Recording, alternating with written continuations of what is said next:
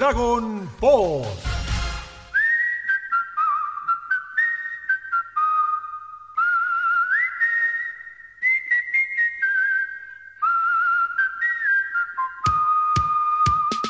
¿Cómo les va? Bienvenidos y bienvenidas a un nuevo vivo de Dragon Pod. Claro que sí, después de las fallas técnicas que siempre existen, digamos, es, es una especie de cábala esto, ¿no? Si no las hubiera, no, no sería un vivo de Dragon Pod.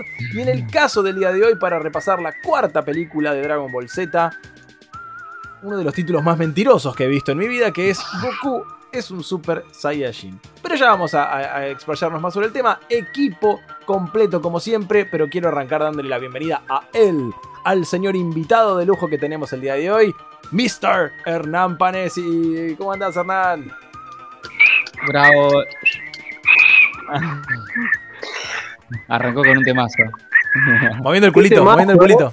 Qué temazo, eh, qué temazo. Me encantó. ¿Cómo andan, amigos? Bueno, gracias por invitarme. Un placerazo estar aquí con ustedes hablando de esta película, como decían ustedes, una película con título clickbaitero, ¿no?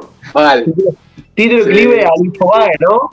Y, y entramos, y entramos como Terrible. un caballo, boludo. Pero aparte, por primera vez creo que el título yankee era mejor, porque el título yankee es Lord Slug. Es como, bueno, ok. ¿no? Tiene, Pero- tiene, Claro. tiene un dinero Lord Slag, pero en castellano, mirá, en castellano es en realidad. Eh, ah, puta, me lo anoté en algún lado. Eh, ¿Cómo es? Llega el Super Saiyajin, ¿cómo es el del.? Son Goku, el Super Saiyajano. Eso. Es Claro, depende si es el- la versión gallega o la versión de la gráfica de la película o la versión del audio del doblaje de la. de- de- digamos. Pero ¿cuál, cuál fue finalmente el que lo vimos? Que es un rip de DVD. Para No mí sé es si Goku es un Super Saiyajin. Creo que ese era el título, si mi memoria no Goku me es un traiciona. Super Saiyajin. Pero arrancamos con un clickbait entero, ya lo presentamos igual a los pibes. Eh, vamos a decir la verdad, no pasa. No pasa, Sí, sí. no, no pasa, no pasa, no pasa. Pero bueno, va, esto es un podcast honesto y tuyo, ¿no? No vamos a verguiar a la gente. Hay un montón de No. cosas interesantes para hablar. Mira, te tiro títulos para hablar. Ahora, mira, después vamos a desarrollar. Aparece Deftones en los créditos. Deftones en créditos. Yashiro es fundamental. Una vez más, una vez más. Vamos a hablar de Papucho Pícoro. Papucho Pícoro, una vez más. Y acá abro debate. Esto se va a hablar largo y tendido acá. ¿Qué hacemos con la mascotita de Gohan? Sigamos. Uh, yo tengo muchas respuestas para sobre todo esa última. Pero bueno, quiero empezar así presentando, como siempre hacemos con el equipo, empezando por la señorita Lunita Ábalos. ¿Cómo andás, Luni? ¿Qué, ¿Cómo te fue con, con esta peli? Hey, bien. ¿Qué sé yo? No fue de las top top, de- pero no está tan mal. Tiene una referencia a McDonald's. Sí, O sea, sí. no, no puede fallar eso. Ahí es donde yo terminaría poniendo la mascotita de, de, de Gohan, en un McDonald's, justamente. Eh, pero bueno, bueno, está bien. Eh, señor Enciclopedia Humana de Dragon Ball, Nico Darfe, ¿cómo, cómo le va? ¿Cómo, ¿Cómo la vio esta película? ¿Qué le pasó con esta película? Hola equipo. Em, claramente coincido con es un muy clipaitero este título. Aparte te lo comes completo porque la película viene como para que se podría transformar. Pero, viste, te pone el link de Bitly como para sumar más clics, viste, y dale, dale. No, no veo nunca, te lo meten con pelito largo. Igual estuvo cerca porque em, esto en el manga fue 10 días después se estrenó el manga donde Goku se transformó en Super Saiyan. O sea, no había una base de cómo iba a ser un Super Saiyan. Yo creo que fue un, un intento de tirar por Toy Animation a ver si era así. Estaban solo tan basados. Estaban solo basados en lo que venía diciendo Vegeta hace 235 capítulos de Sí. Super Saiyajin, el Super Pobre bueno, Vegeta. ese- No, no estuvo tan alejado igual, porque el pelo era similar pero rubio. No es que no se le vean las pupilas de los ojos, me pareció un montón. Pero bueno, se la tiraron. La tiraron, ¿viste? Cuando te la jugás, te la jugás. Sale Sí. bien, sale bien, sale mal, sale mal. Acá no le salió muy bien. Y nos comimos una mague que para el fandom, este es el falso Super Saiyajin. Vos lo buscás y se llama así. Yo no sé ustedes, pero justo el que me faltó presentar acaba de desaparecer. Veo una G. No, No, le, no veo su ventanita. ¿Estás ahí, Gon? ahí me parece. No quiero romperte el corazón, pero me dice calidad perdido. Uf. Como en la película, calidad baja. No, mentira. Bueno, vamos a esperar que regrese nuestro querido Gon. Vamos a mandarle por el, por el chat simultáneo este, para avisarle que desapareció. Porque antes me pasó lo mismo contigo, Lunita, y vos no te habías dado cuenta. de que No, de hecho yo seguí desaparecido. hablando acá con vos, pensando, creo que no hay nada peor. Que forro que este no me responde. No, no, no. Pensaba que me estabas contestando. Ahí está Gon, volviste. Ahí está. Ahí. Esa. Apareció. Sí, me- gráfico eh, del grupo. no. Perdón, perdón. ¿Ya- ¿Ya, me toca? ¿Me presento? Sí, Sí. Te, estaba, te estaba por presentar y de repente te convertiste en una G. ¿Cómo va, gente? ¿Todo bien? ¿Por qué hablas así? Eh, no, eh, bueno, acá estoy de vuelta. Eh, por un momento empezaron a escucharse todos muy robóticos, todo trabado, y dije, uy, la conexión, la puta madre. Y bueno, Es la manera en la saqué el wifi. Sí, ya puede. Saqué, saqué el wifi, me quedé con los datos porque si no, por ahí va a volver a pasar, así que. Al Nada, rato, eh, rato, como para no estirar, para no estirar mucho más, también sumo al clickbait a full. Lo que tiene de interesante por ahí es que cuando sale la portadita, hay como eh, una pintura rupestre extrañísima, Sí. re falopa, me copa, porque es como que, como que en algún momento, no sé, porque aparte fíjate que es en la tierra, porque hay unas vaquitas, ¿viste? Es como que alguna vez hubo un chabón en la época de en la prehistoria, un tipo que tenía visiones y pintó esa, como que algún día iba a aparecer un monstruo gigante y un chabón con llamas le iba a pelear con Fue él. Bardock. Es que, tu- es que en los- realidad los las pirámides las hicieron los Super Saiyans. Ah, ah, ok. Eso explica Bueno, todo. pero- Gracias por pero- acompañarnos en un nuevo vivo. Destripando la historia, pero con Saiyajin. Solamente para tirar una datita dura, al principio como siempre hacemos, como ya dijimos, esta es la cuarta película en la franquicia de Dragon Ball Z, ¿no? sin contar las primeras, las de Dragon Ball. Y esta peli se estrenó el 9 de marzo de 1991. En el anime justo salió después del capítulo 81, que es cuando comienza la pelea entre Freezer y Piccolo. Que si vienen acompañando nuestro podcast, eh, a medida que lo vamos publicando, fue el último episodio que repasamos, cuando ya se empiezan a dar de madrazos Piccolo y Freezer. Con lo cual se venía construyendo esta leyenda del Super Saiyajin, pero obviamente todavía no había aparecido. Y como bien anticiparon por acá, eh, en el manga, el manga iba por el capítulo 315, que es cuando Goku está preparando la Genkidama contra Freezer. Todavía falta, todavía no, no hay señal de el real Super Saiyajin. Con lo cual, como venimos diciendo y dijeron todos, eh, comenzando por Hernán, el clickbait era perfecto, porque la gente venía acumulando Super Saiyajin, Super Saiyajin, Super Saiyajin. ¡Oh! Salió una película que dice el Super Saiyajin. Vamos a verla. Pues no. No. Salían todo el cine diciendo prendamos fuego todo, eh, hijos de puta. De hecho, de hecho hay- Ale, hay un tópico que también me gustaría desarrollar posiblemente más adelante porque tiene que ver con el final de la película. Es la Genkidama esa. La, Oh. la tiro acá, después la conversamos. ¿eh? O sea, tiene muchos como. Está bien, porque es como. Es una película de transición, ¿no? Si uno lo, lo ve así, es una película de transición donde el personaje termina siendo.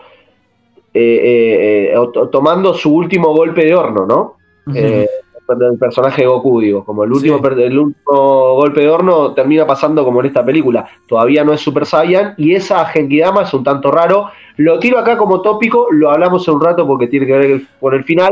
Pero si quieren, tengo para la, la huilla, arranquemos por, para mí, una de las grandes cosas que tiene la película, que es esa cancioncita que silba Gohan, que silba instrumento, ¿no? Eso es genial, ¿no? Eh, eh, si- arranca la película silbando instrumentos y bailando con la mascotita, que es una de las cosas que quiero hablar. Yo adelanto el voto, porque lo veo a Ale indignado. Mi voto es positivo, hermano. ¿eh? Mi voto con esa puta mascotita es positivo. Tiene algo del Gohan chino. ¿Vie- ¿Vieron que Gohan, eh, cuando es niño, es como Gohan chino, ¿no? Como es, es un niño chino, no es un niño de la tierra, ni, ni un, ni un Saiyan. De- Es un es niño medio chino. maligno. Igual, a mí, lo que me pasa con esto es que viste que las películas tienen la difícil tarea de ubicarse en algún punto de la historia. Y Sí. acá es como que sería post Freezer, porque lo nombran a Freezer en un momento. Pero Tenshin Han, Yamcha y Chaos no aparecen, con lo cual evidentemente no los revivieron todavía. Eh, se supone que Gohan ya está curtido de varias batallas. ¿Y, y qué hace yendo a silbarle al señor Pico? O sea, ¿cómo se te puede ocurrir que Pico no quiere escuchar una canción? Pero No, Pero está bien, arranca la película como Pero diciendo. Gohan esto- tiene cuatro años, Oh. hermano. Arranca diciéndote, esto es una película para toda la familia. Arranca así. ¿No? Está el, el vi- viejo, Pícoro, entrenando así medio. Eh, Doco de Libra mirando la lontananza. y Aparte, de pronto re viene- loco de libro, mirando la cascada ahí. Una patada va a tirar, parece. ¿Viste? No. Está ahí como Doco de Libra y de pronto viene el guacho con el, el dragoncito verga ese a, a, a silbarle esa canción, que es la que arranqué este stream silbando, que es muy linda por lo demás. Eh, Y ahí pasa algo que después la película va recuperando varias veces, que no siempre Dragon Ball lo, lo suele hacer, que es insertarte una herramienta que después va a usar más tarde.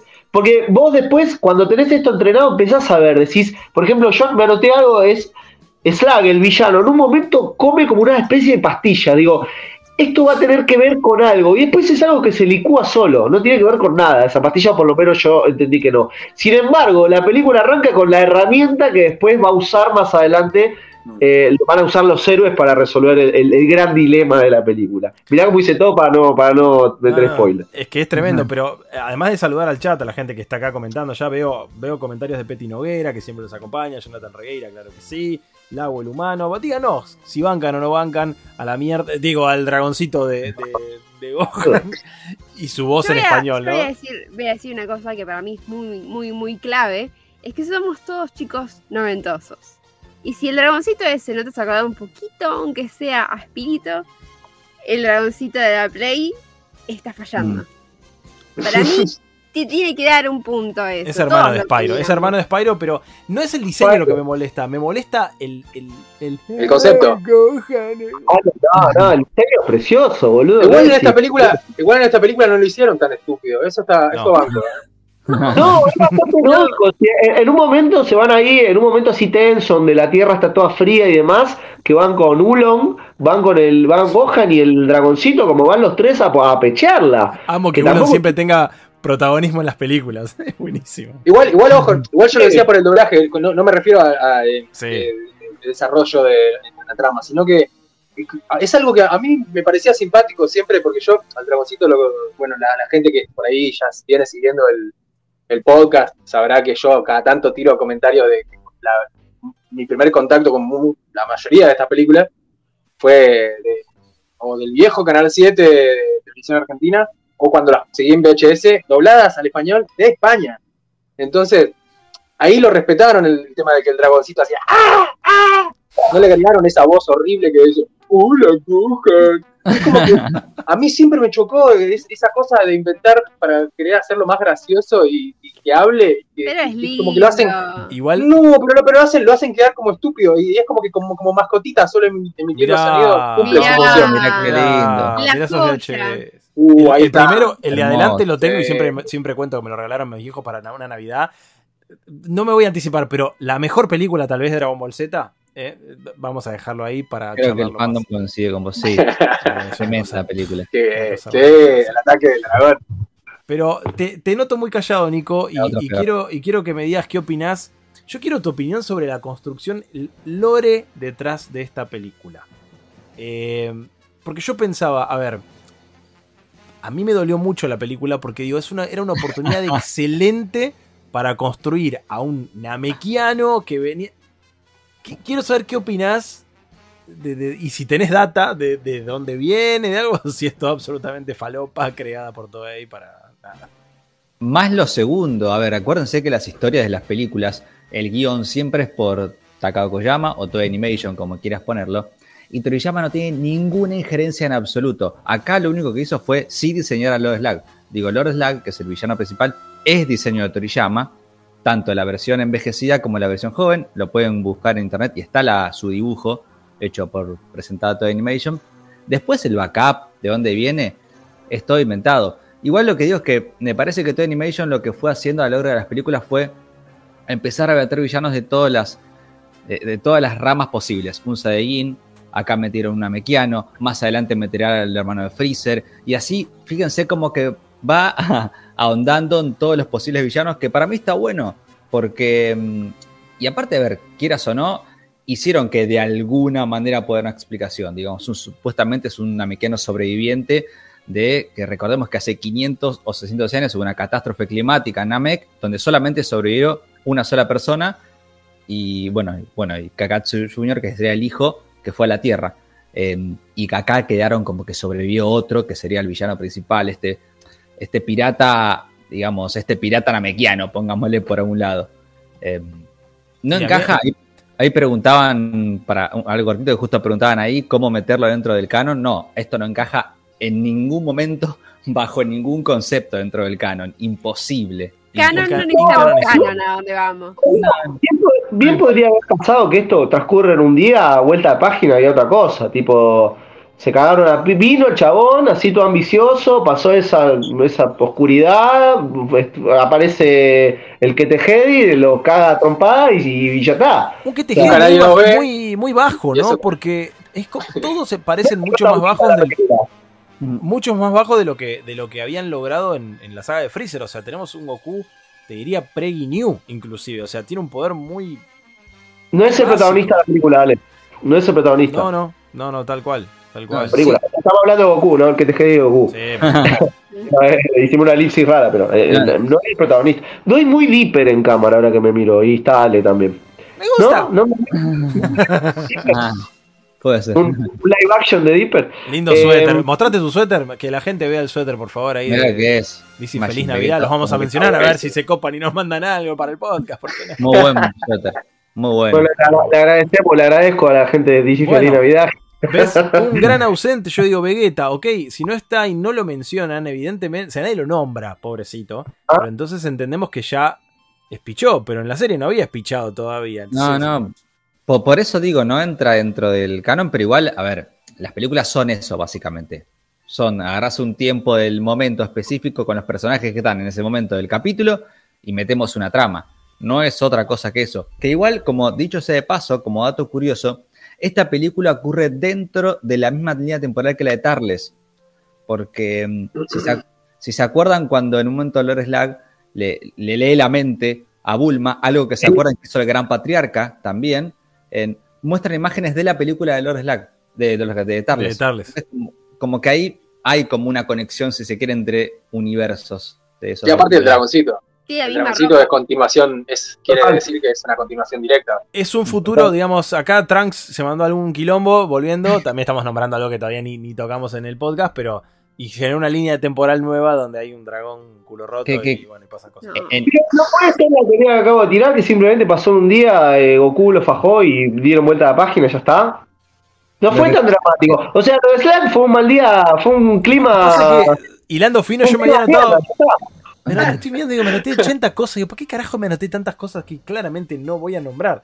Pero, pero digo, hay muchas cosas que se contradicen con lo que veníamos viendo en. en- Por eso digo, ¿qué necesidad de hacerlo tan incanónico? No sé si a- tal vez era un pedido de, mira, si vas a hacer una Claro. peli, cagate absolutamente en lo que está pasando, así la gente entiende que no tiene nada que ver. O, no sé, viola Pero muchas que- leyes. eh, A mí- es parte de la creatividad, digo, en el sentido, si metes todo dentro de- del canon es como que mm, me parece que te, te ahondás mucho en los personajes muy pequeños, debería ser todo. Acá como podés jugar cualquier cosa, Sí. creo.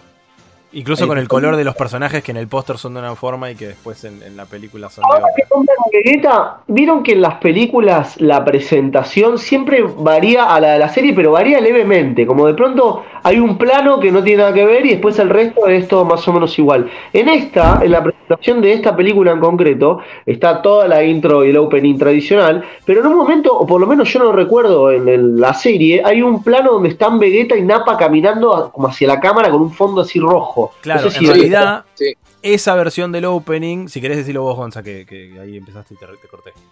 No, no, tranquilo. Eh, en, en la serie de televisión, a medida que iban pasando como etapas, como que iban agregando cositas. Por ejemplo, al- en- hubo un primer opening donde no están ni siquiera Nappa y Vegeta. Y, el, y hay como, de, de hecho hay como algunos paisajes, incluso donde después pusieron animación de- de- con personajes. Y el, el final, por ejemplo, con Goku pegando con el, con el bastón, con el maestro Roshi y los demás. Eh, después, recién, eh, cuando ya pasaron a la, a la saga de los, de los androides y Cell, ahí empiezan con la que fue la, prim- la- la- la- la- el opening con el que salió en, en Magic, que lo vimos todos en, en la versión latina, y Claro. nada más que lo pusieron desde el comienzo. Y, pero, pero sí, es como que tanto en las películas como en la serie de televisión iban más o menos a la par, depende del el opening que estaba usando en la tele, usaban el mismo. Perdón, yo me di cuenta ahora, yo me estoy juntando, eh, también intuyo que por eso Ale me tendió esta invitación, me estoy juntando con mis amigos de, de Avellaneda cuando voy para allá, para Herley, a ver las películas, y las estamos viendo un poco caóticos, pero más o menos así eh, en orden. Y, y recién ahora me di cuenta de esto, como que tanta variación tenía el opening, y ahora que lo decís, bueno, en- encuentro sentido en tus palabras, Gon, como está bien, bueno, como no te adelantaban, no te, no te spoileaban, Claro, claro, de claro. pronto arco narrativos, personajes, hechos, peleas. No, te y te spoileaba iban con los títulos, como- los títulos de los capítulos. Siempre eso lo mencionamos, que es como la muerte de Vegeta. Así como, Pará, boludo. No, ¿qué no, Aparte- aparte-. Aparte, ¿sabes qué es lo peor? Es que vos el capítulo anterior decís, uy, lo lastimaron, pero capaz que sobrevive. Y tipo, el capítulo que sí era tipo la muerte de Vegeta. Y vos tipo, Claro. Vegeta no zafa, no te ilusiones. Otra que Game of Thrones, boludo. No, terrible. ¿Podemos hablar de eh, Pícoro Papucho? sí. Eh, Yo soy re team pícoro, papucho. Pícoro Papucho. Dentro de un momento regresaremos con más Dragon Ball. Ya estamos de vuelta con más Dragon Ball. O sea, ahí, o sea, lo queremos mucho, Goku representa, es el icono de, este podcast y de nuestra vida y de nuestra vida emocional y demás. Pero la relación con Gohan es Pícoro Papucho extremo y acá, una vez más, o sea, el que, el que, el que, el que salta por su hijo simbólico es Pícoro. Sí, sí, sí. Eso lo- es el papá biológico y el papá del corazón, ¿no? Es como. de- de- hay- son dos cosas distintas. Igual Gohan. Para, para mí, No falta la línea de Gohan diciendo adópteme maestro. Eh, hay como una paternidad encubierta ahí, me parece. Gohan o al Daimaku. menos Pícoro queriéndola ejercer de algún espectro, ¿no? La paternidad se nota muchísimo y, y- y se ve a lo largo de la historia igual esto. Muy, sobre no, todo, es un tío, no, no- no es un tío piola, es claramente Papucho. No, no, es muy No paternal papá, el- es Papucho. Es muy paternal el ¡cállate! Eso. sí, no, y, y lo mejor, lo mejor es que, es que aparte en esas cositas que agregan en el, en el doblaje como para reforzar por ahí, le ponen un poquito más de intensidad. Y capaz que en. Yo la vi, vi las dos versiones, ¿eh? me, la- me la vi en japonés y la vi en latino después. Y, y en japonés se, se escuchaba que decía como basta, basta, y los, de hecho lo subtitulaban así, como primero bajito y después ya gritándolo. Pero en un momento, antes de gritar, creo, ya estaba caliente. El- Carlos, Carlos II ya estaba caliente, pues ya estaba así, medio de espalda y decía, cállate, maldita sea. ya estaba re cabrón. Re cabrón, re cabrón. Eh, Aparte, es, es el meme de tipo un pequeño problema, nadie, un pequeño problema para Gohan, nadie, y de repente Pícoro. Salvándolo. Eh, ah, te mencionaste el doblaje, me, me llamó la atención la cantidad de voces cambiadas que tiene la, la peli, sobre todo la de Bulma y la de Chichi Sí. o Milk. Es verdad. Que la de Bulma sí es Mónica Manjarres, que es la que la va a hacer en la saga de Boo eh, más adelante. Pero mm, me sorprendió la de Milk. Milk casi nunca cambia la voz. En, en todos los episodios prácticamente siempre ha sido Patti Acevedo. Y bueno, acá cambia. Freezer es el presentador de noticias, lo cual me parece genial. Gerardo Hermoso. Aparte, ¡Oh, aparte dice algo así como el asteroide que va a venir a, a matarnos a todos, y yo tipo, ese es Lo el habrán hecho a propósito, sí. Pará, ¿y leyeron abajo el Claro, nombre del presentador de noticias? No, Ah, es un, Dice Es un- Hashimoto. Es un Es, easter es egg. el director de la película. qué Hashimoto es el director de la Ah, película. Un a mí- easter egg. Cuando aparecen eh, Goku y Krillin y en el planeta, a mí me faltó que se escuchara Don't wanna close my eyes. Ah, eh, contexto y hablemos de ese momento, Ale. Eh, la cuestión es que viene, viene, viene de ese Armagedón, claro, viene de ese Armagedón.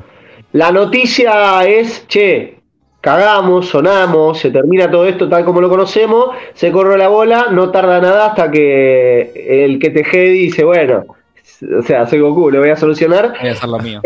Van, van con Krillin los dos, Krillin tipazo extremo, ¿no? Ya sabemos. Eh, Van Krillin va. dos.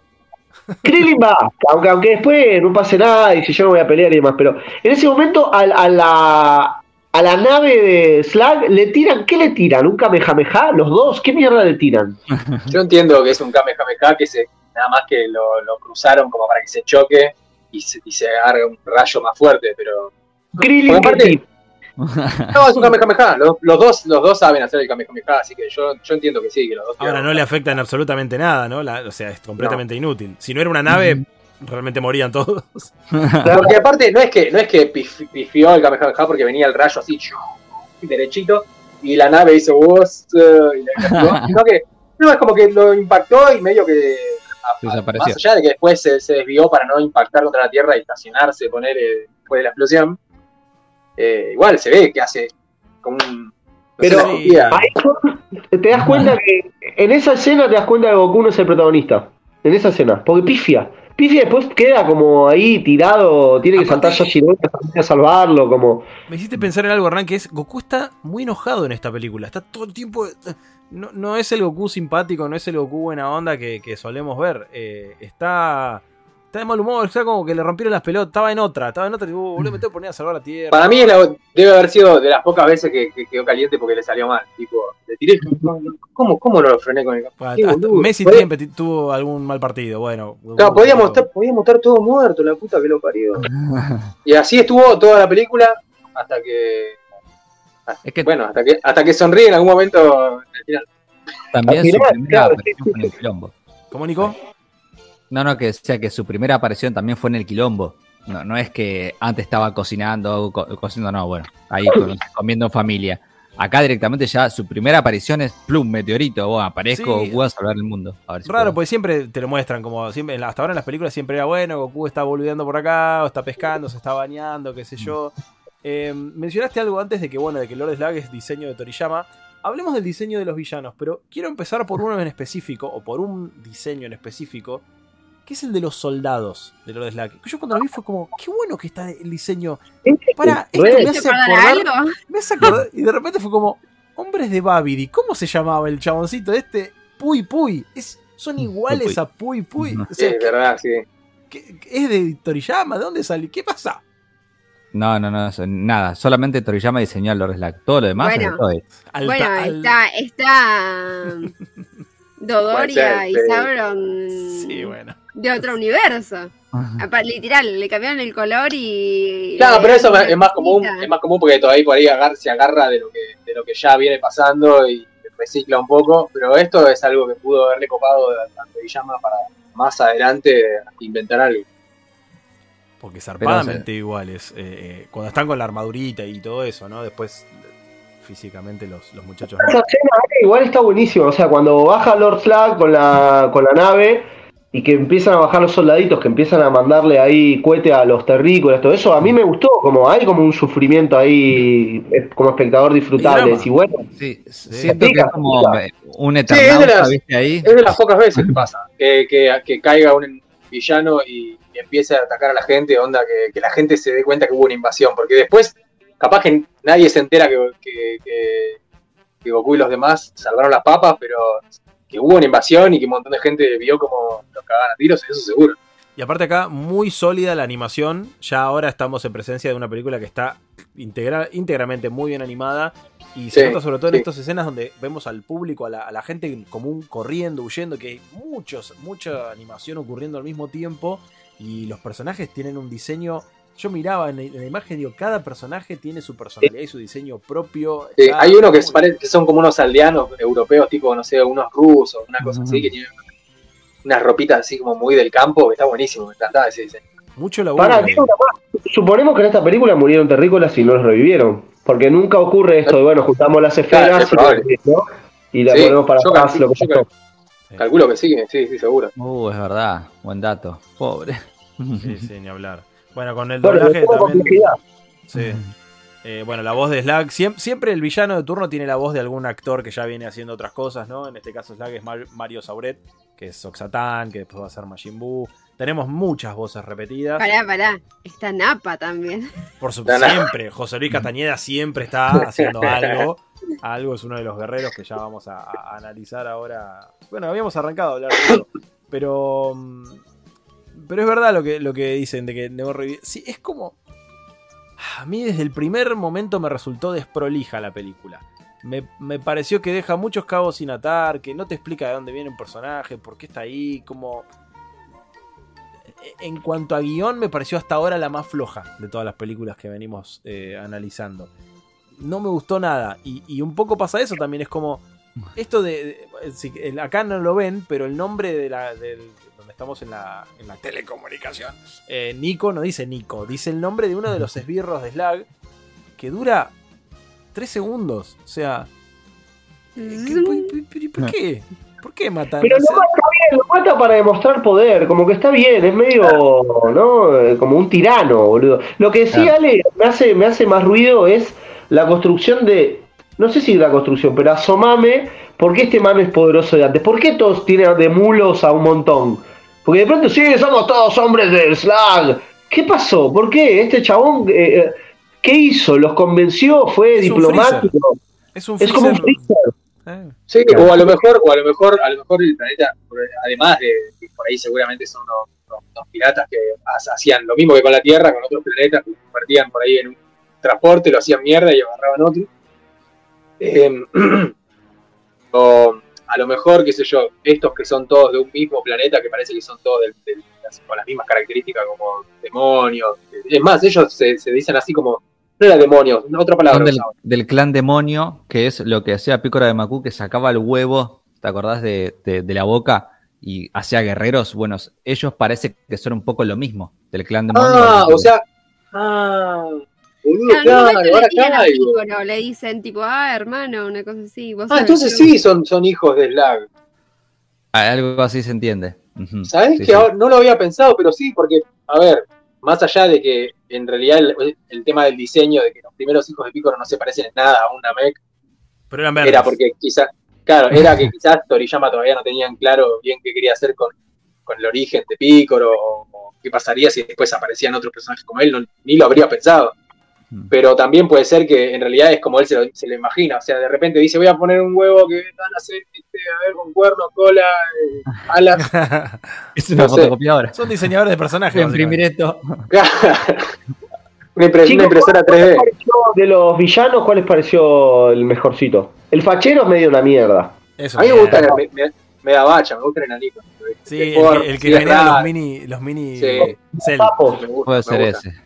Sí. Es el más sí. entretenido de la pelea. Es como, es Claro. divertido. El que tiene más técnicas originales, todo, me parece. Bueno, y ese tiene la ropa muy parecida a Drum, por ejemplo, de, de los hijos de Claro, de Macu, claro. tiene como Tamborín, ese. Pero boludo, qué, qué zarpado. No- nunca en mi vida lo había pensado de esto. Y recién ahora caigo, porque ellos decían como demonio o algo así, pero no pensé que era de la misma familia, como diciendo, ah, somos, somos parientes, o sea, tenemos algo en común. Pensé que era como que, ah, vos también sos medio demonio como nosotros, cosa así, ¿no? No. Claro, viste que le tiran tipo, no, no nos desconozcamos. Claro, me está explotando, me está explotando la cabeza ahora mismo, boludo, pues ya casi 40 No. pirulos y la vi esta que- película a los 11. ponele. Pasa que pide mucho por una película de 40 minutos de, de Dragon Ball, me parece. Un, un pasado de Pero es cada uno te- de los pero es lo que te digo, un montón. Era una oportunidad genial para desarrollar el pasado de los Namek o, o- o explicarte, ah, no sé. No, no, pero, Digo, pero era, era yo lo lindo. Igual, pará, boludo, con una pincelada puedes pintar un personaje igual, ¿eh? Con una pincelada. No hace falta. O sea, con 40 minutos, con 5 segundos, ya que va a ser Bueno. malo, haces. La Trama. película anterior, la que analizamos antes, la de Tarles, quedaba mucho más. Era como, bueno, pero porque ya tenemos medio un universo construido. Entonces ya entendemos, ah, bueno, es uno de los Saiyajin, que tal cosa. No sé, acá. A ver, Pará, obviamente es aceptar lo que te plantea la película y decir, bueno, es un villano medio piratón que tiene. Ahora yo me pregunto, en Japón, ¿te pasaban la serie y ponerle de 3 a 4? No, mintamos, pongámosle que de 3 a 6 te pasaban Dragon Ball. así Creo recordar que era a las 7 de la mañana. Creo recordar, sí. Bueno, 7 de la mañana, ¿quién se va a levantar a las 7 de la mañana a ver Sí, dibujitos? antes del colegio. Y claro, la veías antes del No, colegio. no, Después pero llegabas no, re pero- manija al colegio. Llegabas... No, pará, pará, igual los domingos lo a pasaban. las 12 también. Creo. Bueno, Ah, los domingos, sí, sí, ¿no? bueno. Bueno, y estás igual- viendo va. así, tipo, Radix llegó a la Tierra y de repente te pasan la película. Se termina el episodio de Radix y te pasan la película. No, no, porque estos eran Las películas. películas no las Iban al- pasaban después. iban al cine. No, era en el No, cine. no, pero después. No las Eran pasaban. festivales. Ah, por ahí lo pasaban capaz Los- después, tiempo Los después. domingos de Telefe pasando Harry Potter y la Claro. película principal. No hacían Yo creo- eso, hacían yo creo que Seguramente, sí. Yo creo que sí. Vos, Hernán, que sabés mucho de programación de televisión japonesa, contando. Me ponía re en aprieto el chavo. No, no tengo la más puta idea, no, no. De hecho, estaba escuchando atentamente a ver si me llevaba una data para mí, pero no, ni idea. No sé, nunca supe qué día se pasó en Japón eh, No, es Dragon Ball que, también. lo primero que hay que entender, y, y sepámoslo, o sea, lo tenemos ya en claro, pero en Japón cuando se estrenaba la serie salía un capítulo por semana. O sea, nosotros teníamos la dicha de ver un capítulo por día, bien, de repente se repetía todo, pero por lo Ah, menos la manija era uno por día. En Japón era uno por semana y de repente se estrena una película en cine. ¡Ah! vamos a ver. Seren, mira. Ale, pequeña postilla, sin entrar ahí porque ya se habló un montón de esto, ¿no? De las repeticiones de Magic Kids. Solamente una pequeña postilla sobre eso que acaba de decir. Creo, o sea, lo- lo- creo, pero además lo siento y podría, podría a- argumentar más largo esto, que esas repeticiones son las que hicieron que nosotros seamos la generación Dragon Ball.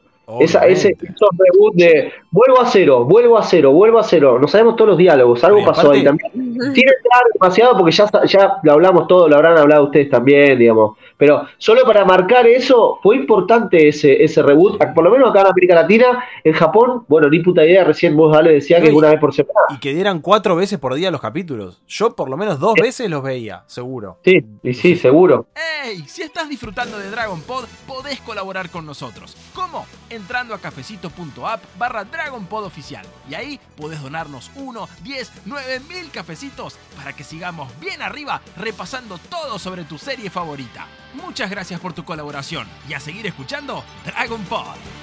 Che, una cosa de. de- dos Ah. cosas. Uno de fanservice y uno de cousin. ¿Vieron la casa en la que vive Goku? ¿Eh, boludo? ¿Qué es esa casa en la que vive? Eh, eh, Gohan tiene eh, un postercito de, de Arale, boludo. Hermoso. Eh, Hermoso. Postercito Fanática de de Arale. Arale. Me encanta. ¿Por qué? Que Arale era- se la era una amiga de Goku, la había conocido. ¿Por qué tenía la, la foto de una amiga de Goku? De una cosa. Es muy bizarro, sí, eso es muy bizarro. Pero bueno, nada, es el, es el easter egg raro que no tiene. No hay, no hay que explicar. ya está. Pero la, la casa no es como cousin, en un momento ahí donde está todo así bastante podrido con el clima, que están eh, Milky Bulma ahí como haciendo una sopa. Ahí digo, bueno, no, amamos, no sé. con Nico siempre decimos, amamos esos momentos de situación Normalidad. normalidad entre personajes que no las hemos visto mucho relacionadas.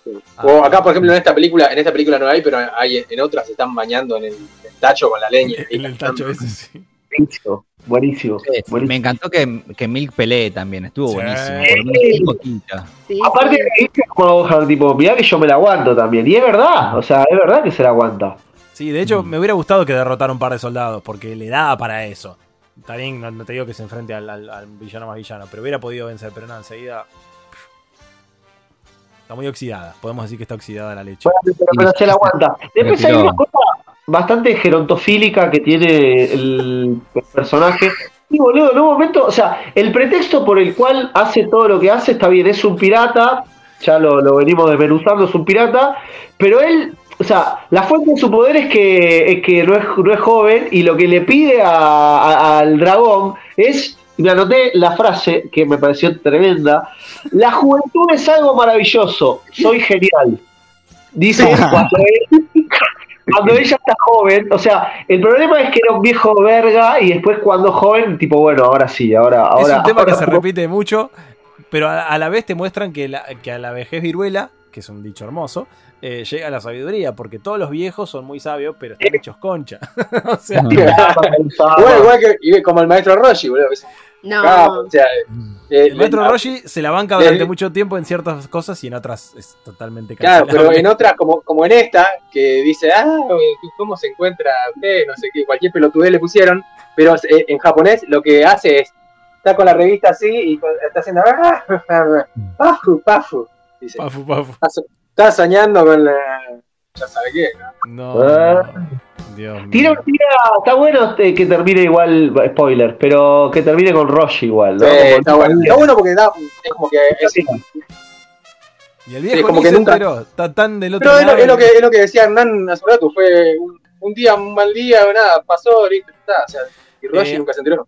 Perdón, hablemos del elefante en la habitación, que es lo que ya mencionamos y a lo que hace alusión el hermoso GIF que tenemos de Gohan ahí bailoteando en, en nuestra transmisión.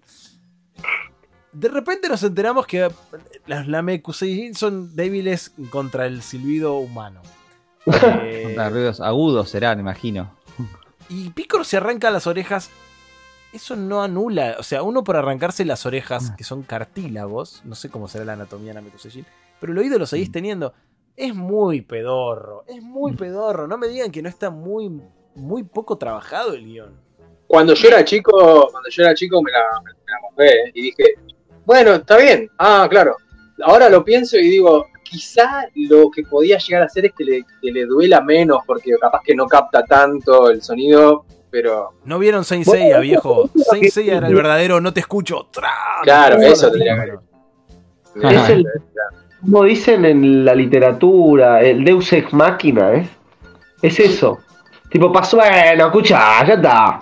Pasó esto que esto es lo que tira la historia para adelante, sí. Pero pará, por ahí si alguien no vio la película, vamos a hacer un close-up en esta. Cuando están, están luchando no le pueden encontrar la vuelta. Y el- eh, esto de la herramienta que sirve para después.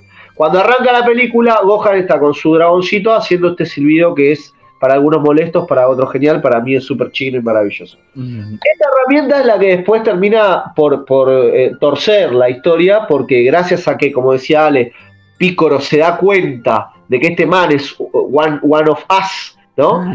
Se arranca, se arranca las orejas y le dice a Gohan, hacete la tuya, hacete el silbito verga ese que, vos mierda, hiciste". Gohan. Aparte está todo tirado así. Claro. Falta que empiece a escupir sangre mientras Tengo el diafragma perforado, señor Piccolo, no puedo.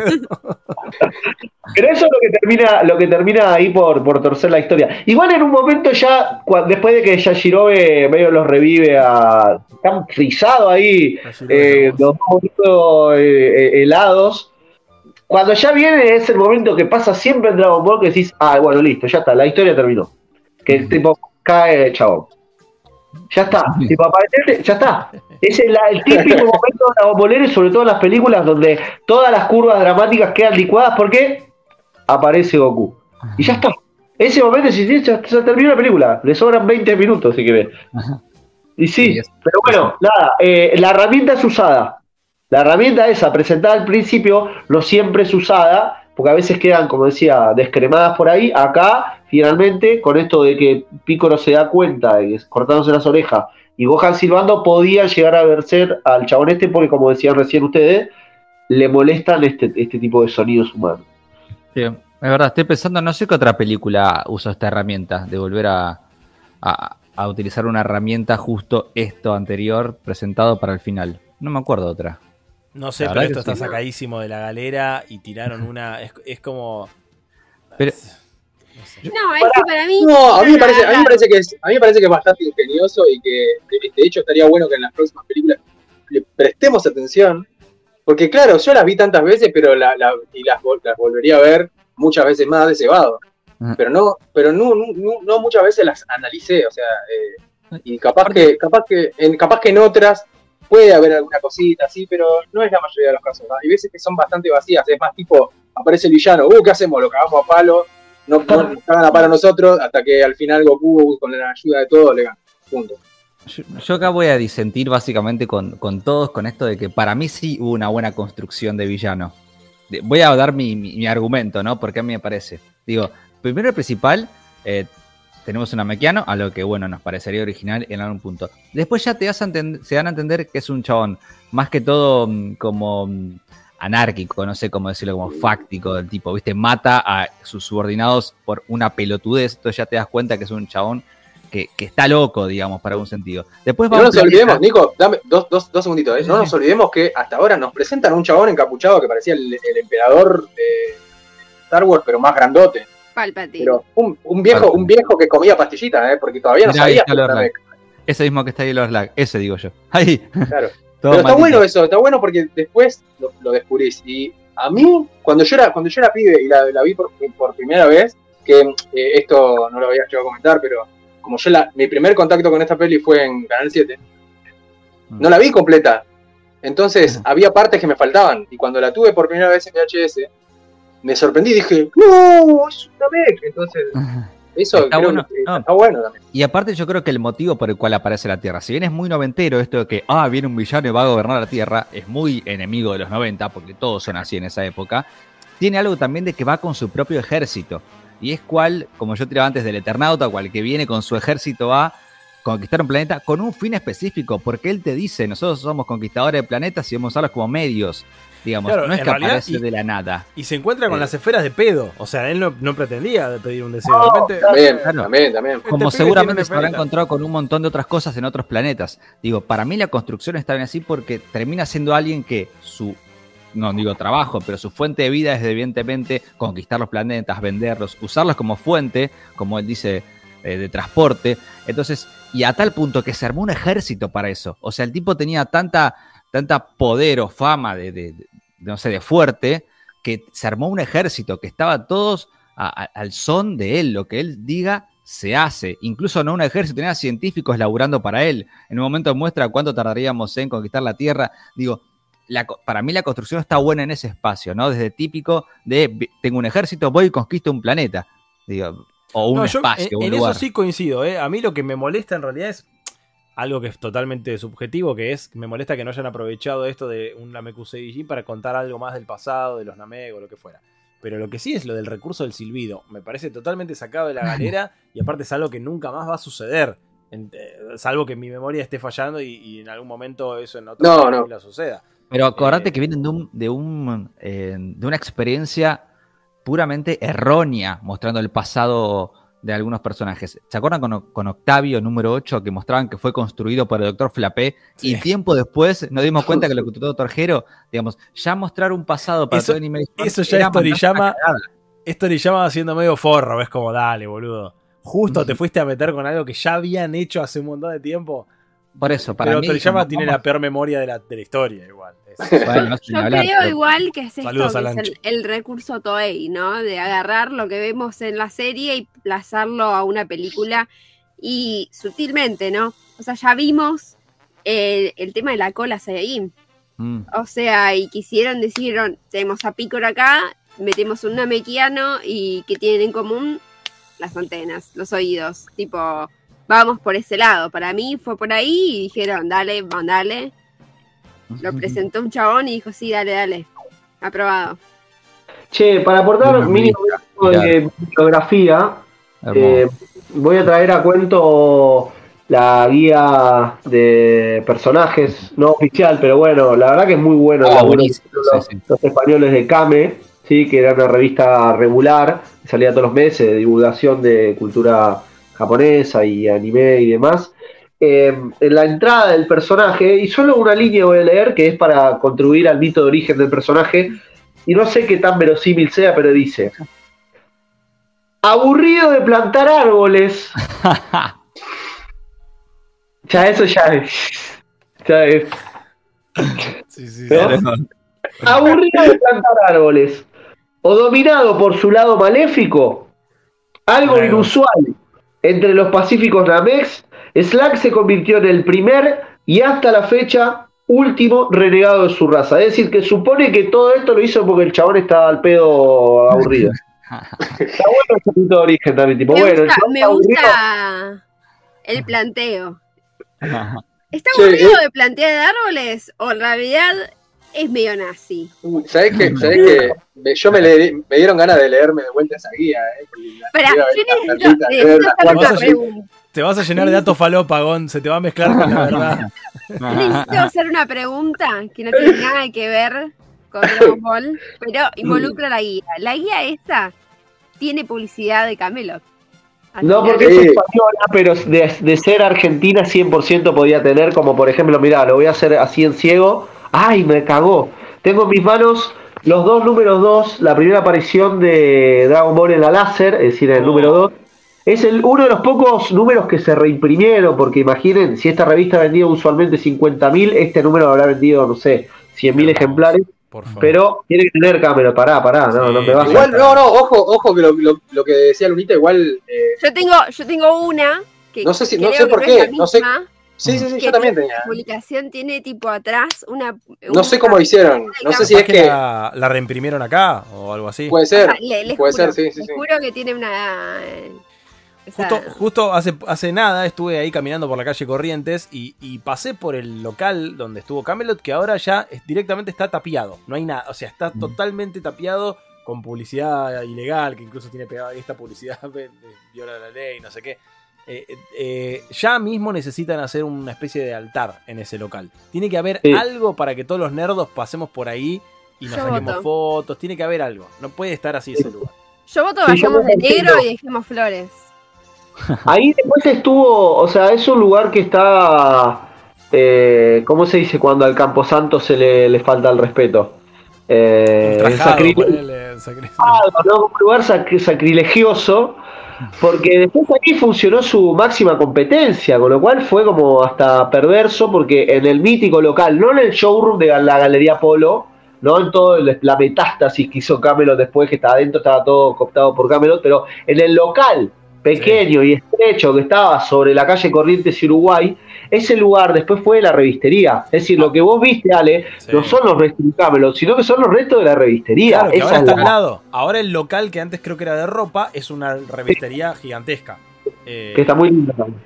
Sí, sí, está. A ver, lo que pasa es que Camelot tenía eh, nada, a ver, algo, sobre todo mucho para los, para los porteños, Tenía ¿no? Tenía, Gerardo. tenía Gerardo, tenía lo- lo- los personajes hermosos que te atendían, que eran también una, una, eran una colección de personajes maravillosa. Y tenían que vos entrabas y se te caían encima las cosas. Y no.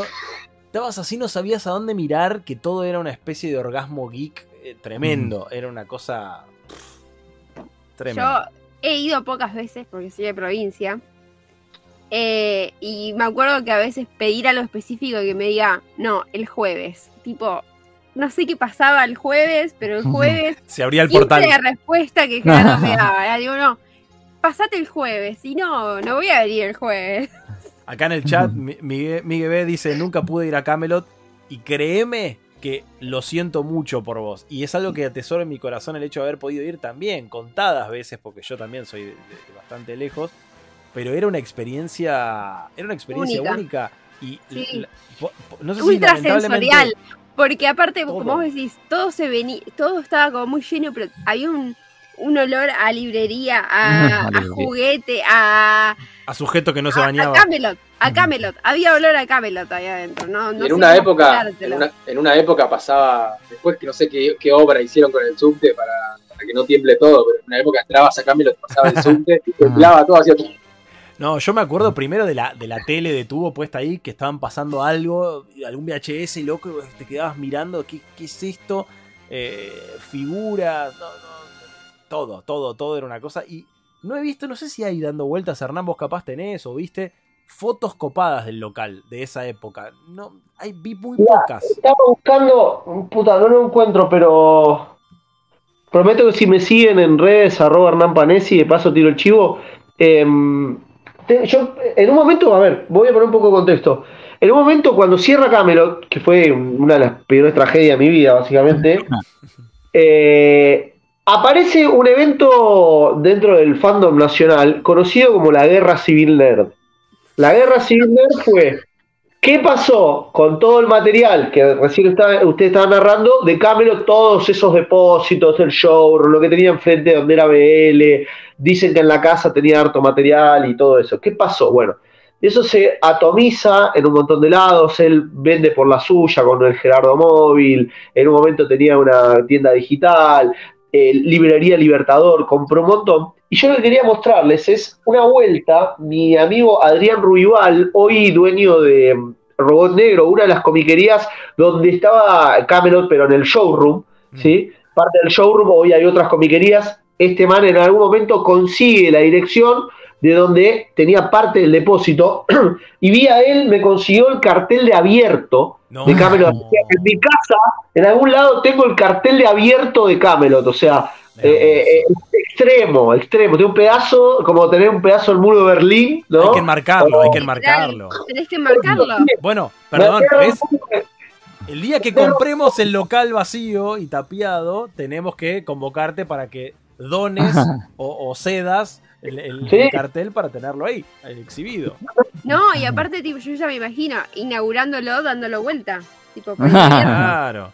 Junto con una Totalmente. réplica, Hermoso.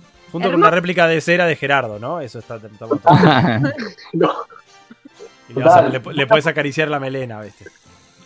El más lo sabía, lo buscaba, pero bueno, está, está en algún lado. En algún podcast alguna vez lo mostré.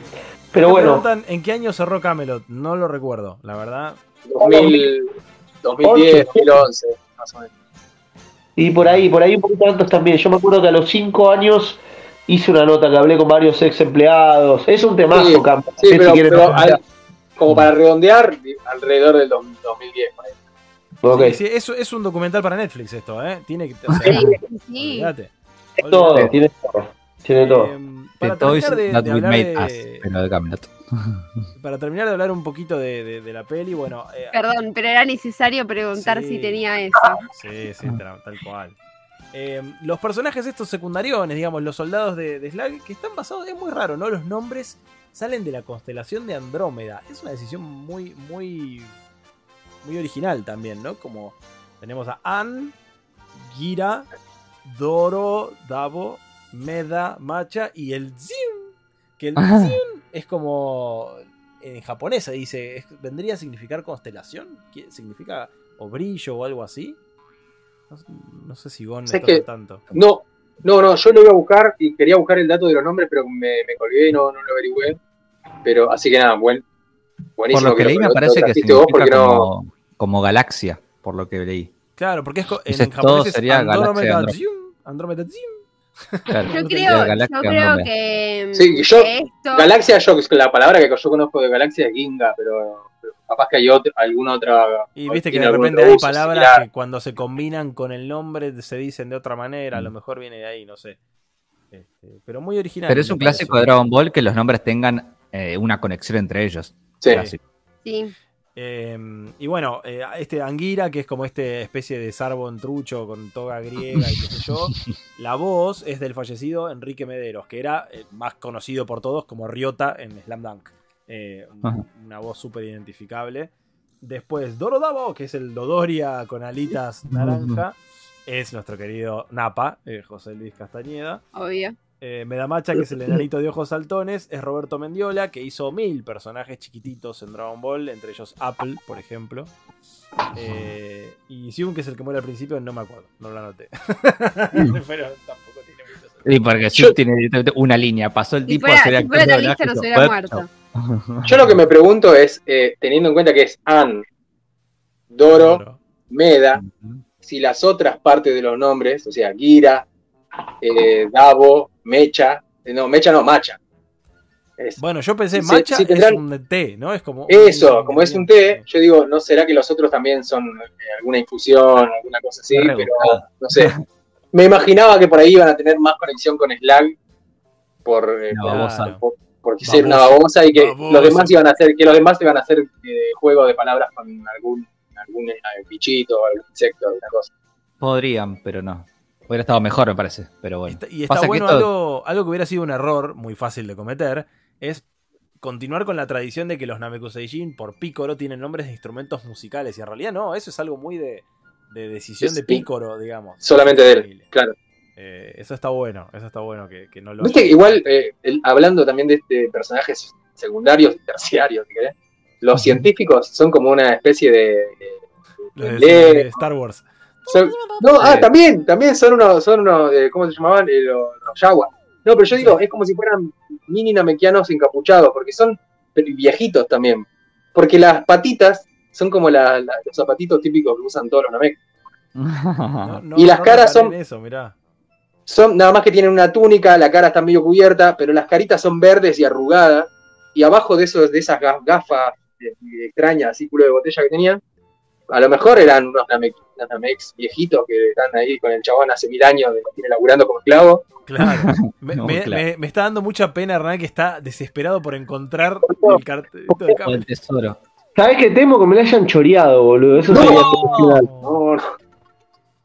Ese sería el peor final. O sea, en algún, en algún video podcast, creo que dice el que hice con Kid AX, ahí lo muestro. Puta, me quiero morir, boludo. No, tiene que estar. Lo que pasa es que tenés Me muchas cosas. Me voy a quedar hasta las las 3 de 6 la mañana te mañana. vas a quedar buscando. Uh, perdón por generarte este toque. Fue, No, fue mi no. culpa. Fue mi culpa, perdóname, no me odies. No, todo lo contrario, no, no, todo lo contrario. Ahora, Bueno, para, para, para desconectarte de esto, ha llegado el momento en que- de que hablemos de la Genkidama fal- falopa. Pará, ¿puedo hablar No, pero, antes? la- pero ¿Puedo antes, antes, pero antes de eso hablemos de la mentira igual. Del, del- del- Pará, ahí está, déjame decir algo, una línea, una línea. En algún momento, cuando Slack se da cuenta que, que Goku es bastante fuerte, le dice, ah, tipo, vos sos un, sos un Saiyajin. Le dice, no, yo soy un terrícola. Mm. Banco. ¿qué? Tipo, se lavó las manos, tipo, no, no, peleame que yo soy un chabón de acá. Dos capítulos después dice soy un Saiyajin criado en la Tierra. Nada, quería, quería hacer esa salvedad porque me pareció curioso que el chabón no se haga cargo. Porque en ese momento. en esta vale película. Es, es eso, ¿eh? Es eso, está, está de mal humor. Dice, no, yo soy humano, no rompa los huevos, vamos a pelear, dale, vamos a pelear. claro, Dale que te quiero, te quiero rajar a la mierda de mi planeta, dale. sí. Bueno, y lo que pasa efectivamente, eh, volviendo a con medio de una nota de Rodrigo Fresán bastante circular, pero eh, lo, que- el clickbait, él no se convierte efectivamente en Super Saiyan. Tiene como una especie de estela roja, ¿no? Como una fuerza roja, como un pre. Qué rico Un una estela roja, pero no sé si existe la estela roja. Final, no claro. como una estela roja, eh, y, y finalmente no se convierte, y después, ya final, final, y lo introduzco para que lo charlemos también, el clickbait y esto que voy a decir, no me consta, pero yo no había visto nunca esta Genkidama donde no puede pedirle ayuda a los demás porque no puede, y sale como de la estratosfera y está como cara a cara con el sol y le dice, mira, vos sos el único que me puede ayudar, Sol. Y es una Genkidama de Sol, nunca había visto esto. Aparece Yo el bebé de los creo- Teletubbies ahí. Yo creo que son dos cosas muy falopas, lo que voy a decir. La primera que es como una fotosíntesis de esta Genkidama. Y la segunda es que para mí Toei dijo, "Che, este personaje se parece a otro personaje comiquero que al sol le da poder.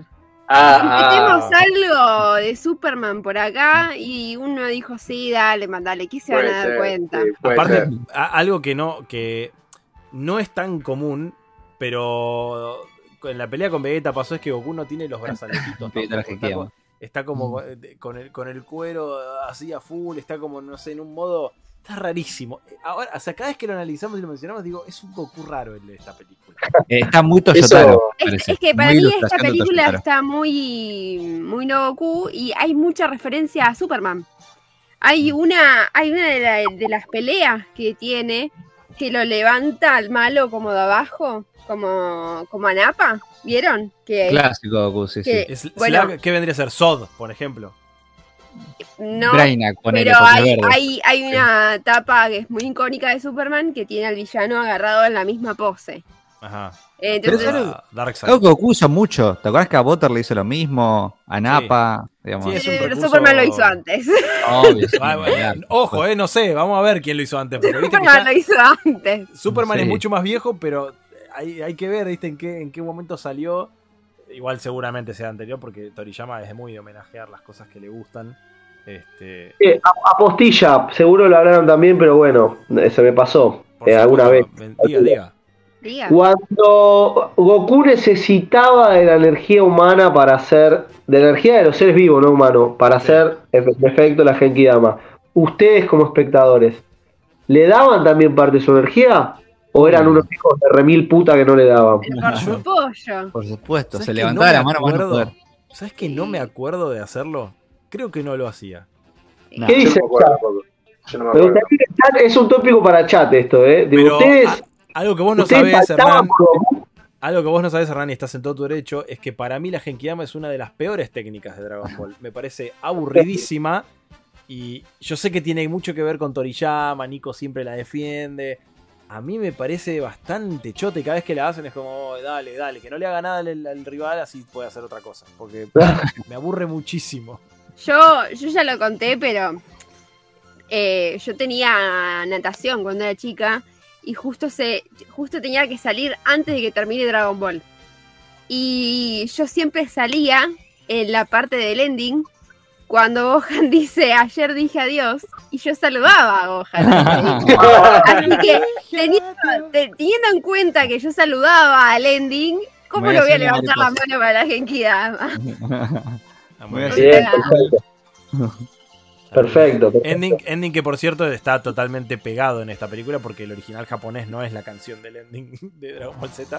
No, es, Este, es un tema, un tema de, de los tantos de Hironobu Kageyama que está, está simpático. No, me, no, no, no digo que es un temazo, eh. Que de hecho, pará, de hecho se llama algo de Genkidama. Eh, el título es Yanakoto niwa Genkidama. Como, Porque sí, porque a lo largo de la canción va como que va cantando y va nombrando las diferentes técnicas y, a- y, por ejemplo dicen Dodo pa y, le- y le- y un corito le contesta Es y verdad. como que van nombrando van nombrando las técnicas y dice Dodo pa Kamehameha y al final nombra la Genkidama. Bueno, y algo para destacar que acá sí me volví loco y dije, esto es espectacular, son las imágenes del ending. Goku manejando. Ahí está, ahí Goku está. manejando. o sea, es un reto todavía- absoluto todavía- al mejor episodio de relleno de toda la historia de Dragon Ball Z. No, no, no. Claro, Odio es todavía ese menos episodio canon. con todo mi corazón. Odio ese episodio con todo mi corazón. Oh. Todavía no llegamos. Todavía no llegamos, pero la bronca que le tengo a ese episodio. Guardala A mí, cuando. No, a mí me, a mí me divierte porque me porque está inspirado en, en una ilustración de Toriyama en donde están Piccolo y, y El Goku tratando de aprender a manejar y El auto y vuela. después se sube el otro. Pero pará, es muy linda la- el momento de Goku manejando con Krillin al lado y Pero están súper maestro relajados, eso me, me copa. El maestro Roshi manejando, que esa sí es una ilustración de, de Tori, ¿no? Nico, creo, el, eh, O sea, hay algo para- no sé si con un, con un autito igual a ese, pero es, esa misma vibra así de Roshi Claro. súper concentrado. Con otro auto es, pero sí, con otro auto. me, sí. encantaron. Las imágenes del ending me encantaron. Hablando de, hablando de créditos, seguro lo notaron, yo no, o sea, solo vi los créditos, después volví para atrás ah, para corroborar qué carajo estaba pasando ahí. Pero en los créditos musicales dice Elite Deftones. O sea, hay un tema de Deftones dentro de la, de la película. Habría que verla con doblaje yankee, que debe ser cualquier otra cosa la película. Deben, Pero- los de Funimation, los de Funimation son capaces de haber metido un tema de Deftones. ¿Posta? Porque yo lo vi, lo vi con los créditos en japonés. Y después Eh, la, la versión latina creo que la corté, porque como vi que tenía la, la musiquita de, de Gohan, dije, bueno, ya está, ya saqué. La, la que vimos nosotros, que, que es la que se consigue en internet, es un ripeo de un DVD 2008-2010 con todos créditos Funimation y en un momento dice Deft, Elite Deftones, o sea, como que le metieron un tema Deftones a la película de, Slag.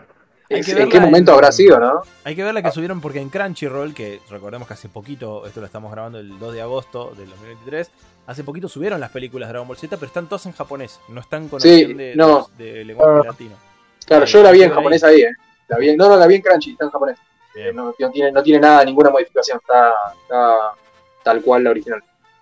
Bueno, gente, eh, no tenemos mucho más para, para repasar y como siempre nos despedimos con nuestras últimas impresiones, con nuestras redes y con un puntaje para la película. Eh, voy a empezar al revés de- de- del orden al cual no- nos presentamos, eh, comenzando por ti, Gon. Eh, a ver qué tenés para, para decir ya para ir cerrando. Eh, yo voy, a, voy a recalcar una de las cosas que todos coincidimos, que a pesar de que Goku por ahí remate al villano, el, el, el- capo, el que tuvo la idea y el que estuvo ahí en el comienzo cuando tiraron ahí, ping, esto lo vamos a usar después, era Piccolo. Eh, me, me encanta, perdón, me encanta que en el momento más difícil use ese, ese o sea, el silbido de Gohan para ganar unos segundos y para poder acercarse a Goku, aunque sea, o sea, ya si él, o sea, él Pícoro no, no iba a poder liberarse y hacer algo para, derrotar el lago, capaz que ya estaba muy cagado a palos, no iba a poder, pero el momento que le da la mano a Goku y le traspasa la energía, me encanta porque están muy, muy bien animados los efectos visuales, es como que esos rayos que hacen... De hecho hice varias capturas de la peli porque me encanta cómo está dibujada toda, así que después si quieren les paso un RAR con todas las capturas que hice. Y lo que, lo que más me, gustó de ese momento en el, que, en el que le va a dar Piccolo la energía a Goku es las manos. Están dibujadas muy lindas. Yo creo que los, siempre en los, en los eh, en las animaciones están como los que están especializados en los, los planos cercanos, los que están especializados en la escena de pelea o en la escena de acción. Hay una escena que está muy linda, por ejemplo, de cuando va Goku corriendo por el brazo de Slag y que va corriendo a toda velocidad y pega un salto y le revolvió un ataque en la cara que la vi varias veces porque me encanta lo fluido que se ve. lo- como que esas, esas cositas que después no vuelven más en el Dragon Ball. Porque algunos animadores se quedaron en el tiempo, no volvieron a participar nunca más y se quedaron con el ja, ja, ja y nada más.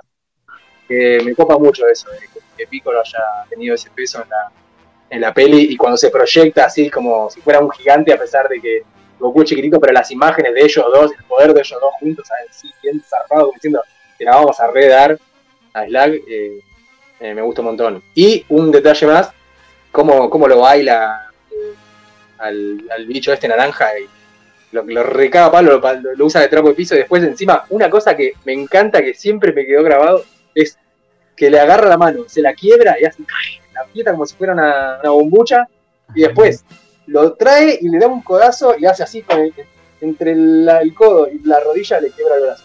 Una cosa, no sé, súper ingeniosa, que no, no se ve mucho ese tipo de, artimañas así de pelea sucia en Dragon Ball. Y Piccolo es como que la- hace todo, y no sé, nada.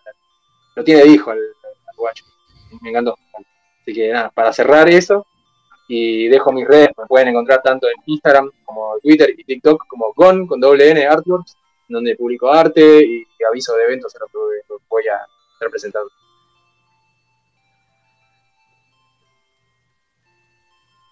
Bien. ¿Qué Uy, pasó? ¿qué pasó? ¿Se te Uy, no se escucha, Ale. No escucho Se quedó. ¡No! Ah. A ver, a ver, a ver. Un misterio. Tatán, tatán. ¿Nos está escribiendo o qué estás haciendo? Ah, no. Nos está escribiendo. Para mí, puntaje. Puntaje. Ah, me faltó puntaje, sí, no. y yo le doy un. Le doy un. Un 7, pero porque no. Es, no, no sé si es de mis películas favoritas. O sea, es como que me gusta, me gustan todas estas cosas que nombré, pero me parece que no. No, no sé si me vuelve loco. Es como que hay, hay otras cosas flojas. O sea, está bueno todo lo de Pícoro, pero no sé si alcanza como para decir, wow, película. Bien, ¿me escuchan ahora? ¿Volví? Esa. Vamos todavía. Eh, bien, buenísimo. Nico. Em, voy a empezar con el puntaje, que va a ser un 6. Porque me parece seguido 7 las demás que le toman un millón. Para, entonces, tengo que regular, viste que uno regula en base a los demás. Entonces, Claro, lo hago claro. eso. Y voy a. Me quiero despedir con un easter egg muy bueno que había dejado pasar, que me había olvidado. Que en la escena donde está, ¿se acuerdan en la casa que aparece un póster de Aralé? Al Sí. lado hay un calendario. No sé si ustedes vieron qué marcaba ese calendario. Ese calendario mismo, que está en la casa de, de Milko, de, de Gohan, marca justo el 21 de marzo de 1991. Y vos decías, ¿es casualidad? Absolutamente no. Porque el 1991 fue donde se estrenó esta película. O sea, fue el año. Pero el 21 de marzo, un 21 de marzo, fue cuando se estrenó el capítulo. ¿Se acuerdan el capítulo donde por primera vez vemos unos namekianos que eran falsos namex? Sí. que eran estos eh, eh, raros que se transformaban o, o leían la Raichi mente. y no sé qué cosa. Sí. Claro, bueno. Sakura Entonces, Raichi. Un 21 de marzo fue la primera vez que vimos a un namekiano en televisión. Digo, más allá de Picoro, por supuesto. Entonces, por eso ahí pusimos un easter egg para mí, en referencia a, bueno, acaba de ver un malo que es namekiano también. Muy bueno. Eso es un pequeño calendario que aparece, que me pareció súper interesante, que tiene estas cosas, como el nombre de director que dijimos también, que aparece ahí el director, si tiene su propio cameo. Dragon Ball tiene bastante de esto. Em, pero bueno, lo dije, mi puntaje es un 6, no porque me haya parecido muy mala. Em, me gustó esto que haya un ejército que invada la Tierra, me pareció bastante original. Siempre fue tipo un escuadrón viene y quiere invadir la Tierra, común y corriente. Acá cayó con un ejército tremendo de locos. Em, y bueno, yo para mí quedó manchada esta película por el título. Quiero, creo que, Claro, que eso ya me parece que con ese título te tira un par de puntos hacia abajo, te miente en la cara, como dice Hernán al principio, fue un clickbait que nos comimos todos. Entonces, inevitablemente te baja puntos. Pero me gustó, ¿qué quieren decirle? Me gustó que haya una mequiana grande. Aparte hizo todos los recursos de, la- de los mequianos. O sea, se hizo gigante, se cortó un brazo, lo volvió a abrir. Lo digamos, estiró. todos los- todos. Te puso to- toda la carne namekiana, al azar, leyó la mente, digamos, todo lo que hacían los namekianos en algún momento de la historia de Dragon Ball, plum, lo metieron ahí. Y estuvo bien porque me pareció original. Pero, mm, pero bueno, le pongo 6 porque los demás mm, vienen mucho más arriba. Pero me pareció una buena película. Ok. Bien. Eh, ¿Tus Ah. redes las diste? No, ok. Redes, arroba Nicolás Darfe, me van a encontrar en Twitter y Enciclopedia Dragon Ball, ahí en YouTube. Mágico. Excelente. Lunita. Yo también estoy con Nico, voy a ponerle un 6 porque, ah, el título me mintió, no hubo transformación, no se murió Krillin, no, nada. De lo que prometía el título no pasó nada. Eh, me gustó el Namekiano, siento que le faltaron cosas, la- las peleas muchos no me convencieron del todo. Eh, Raris, no sé, Piccolo y Gohan para mí siempre garpan. Eh, así que es un 6. Y, ah, y no estuvo Vegeta, o sea, eso también le resta, le resta puntos. Eh, a mí me encuentran en Twitter como Lunática con doble T y K y en, bueno, en Twitter, en, en X ahora, hay que decirlo así, ¿no? Y en Instagram como Luni Ábalos. Excelente. Querido Hernán, tu, tu cierre, por supuesto, y recordarnos tus redes también y, y tu puntaje. De una. Estoy muy perturbado por lo del cartel de Camel, no sé si se dan cuenta, pero cada tanto estoy. Perdóname, me siento muy mal ahora. No, no, no. Todo lo contrario, o sea, necesito eh, tener eso conmigo, ¿no? No tiene que ver con lo que dijiste vos, eh, tiene que ver con, con- con nada, con completar este pedazo de historia que tengo acá en mi casa y ojalá no me lo hayan choreado. Em, voy a decir una- voy a, voy a tirar un título. La película va. va. La película, con perdón de este podcast, la película de Dragon Ball. Bueno, lo voy a decir porque lo voy a decir, Dígalo. no importa. Sí, sí. No todas son buenas y muchas son muy chotas. Perdón. ¿Te lo dijo? O sea, lo, Vale. lo digo, o sea, lo voy a decir así. Yo puedo decir que mi hermano es un pelotudo, pero si vos decís que mi hermano es un pelotudo, yo te cago bien. a ti. Claro. Es decir, lo digo con todo el amor del mundo que le tengo a Dragon Ball, que es mi vida. Este, es- bueno, o sea, dale, boludo. O sea, lo, lo digo con, con- con todo el amor del mundo. Tiene muchas películas chotas. Esta no sé si es la más chota que tiene. Tiene películas que son chotas de verdad, chicos. Tiene algunas que si esto no puede ser, los guionistas son unos hijos de puta. Se pasaron de obvio. Acá tiene algunas vueltitas, unos resortitos, unas boludeces lindas. Está eh, Piccolo Mamón, no sé, esa, esa cosa de papucho, el Gohan chino, esas cosas a mí me, a mí me gustan, así que no forma parte del convoy de las malas, no forma parte del convoy de, las buenas o muy buenas, pero una película Regu le voy a poner un 6. ¿sí? Así, en línea con los compañeros y compañeras, le voy a poner un 6. Así que ese es mi puntaje. Eh, y espero que me sigan en las redes, arroba Hernán Panesi en Instagram y en Twitter. Y, y si encuentro esto, los arrobaré a todos y todas ustedes para mostrarles el cartel de, de Camelo para cerrar este, este, este talk ahora que tengo Yo, metido. ah, yo ahora cierro esto y me voy a poner a buscar la, la guía con el, la policía de Camelot y te la voy a mandar. Ah, lo- Perfecto. por- más te vale que lo tengas de verdad, Luna, y que no sea un efecto. Mandela. No, no, no, yo también, yo también tengo alguna Pero vez esa. a Kame que dice mitad. Juego con mi madre. Eh, bueno, o- ojalá Pará, que esto... una técnica, Sí. porque esto- estuve mirando para allá y vi el chat muy activo. Esto lo guarda con chat porque quiero leer todo el chat, todo lo que puso la gente, quiero leerlo. Queda, queda el chat este, para, para poder este, reverlo. Pues saludo, por supuesto, a toda la gente del chat que se ha, que se ha quedado acompañándonos y a la gente que está en el diferido, digamos, viendo esto ya eh, no en vivo, sino ya la, la versión grabada.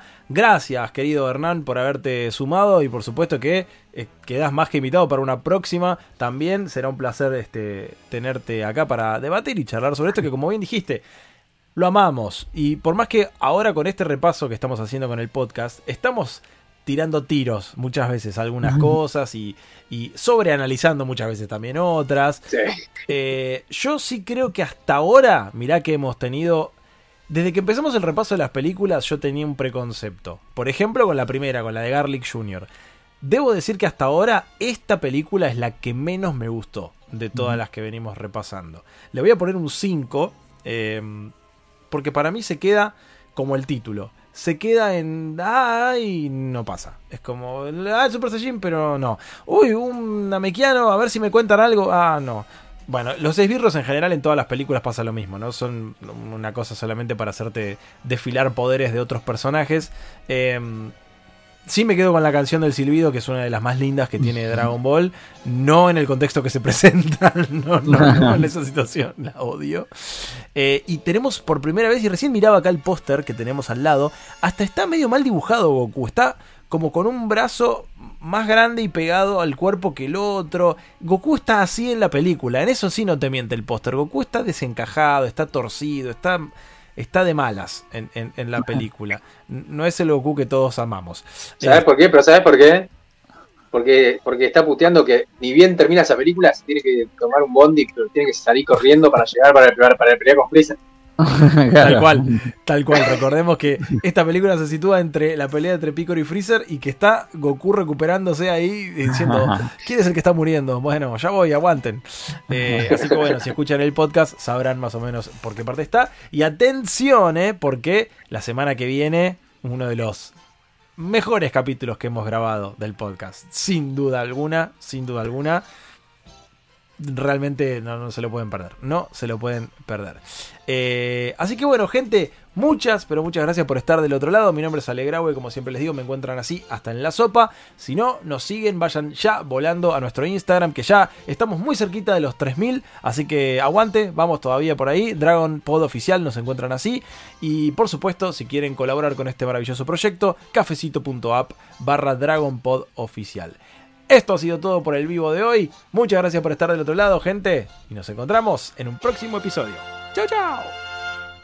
¡Ey! Si estás disfrutando de Dragon Pod, podés colaborar con nosotros. ¿Cómo? Entrando a cafecito.app barra Dragon Pod oficial. Y ahí podés donarnos 1, 10, 9 mil cafecitos para que sigamos bien arriba repasando todo sobre tu serie favorita. Muchas gracias por tu colaboración y a seguir escuchando Dragon Pod.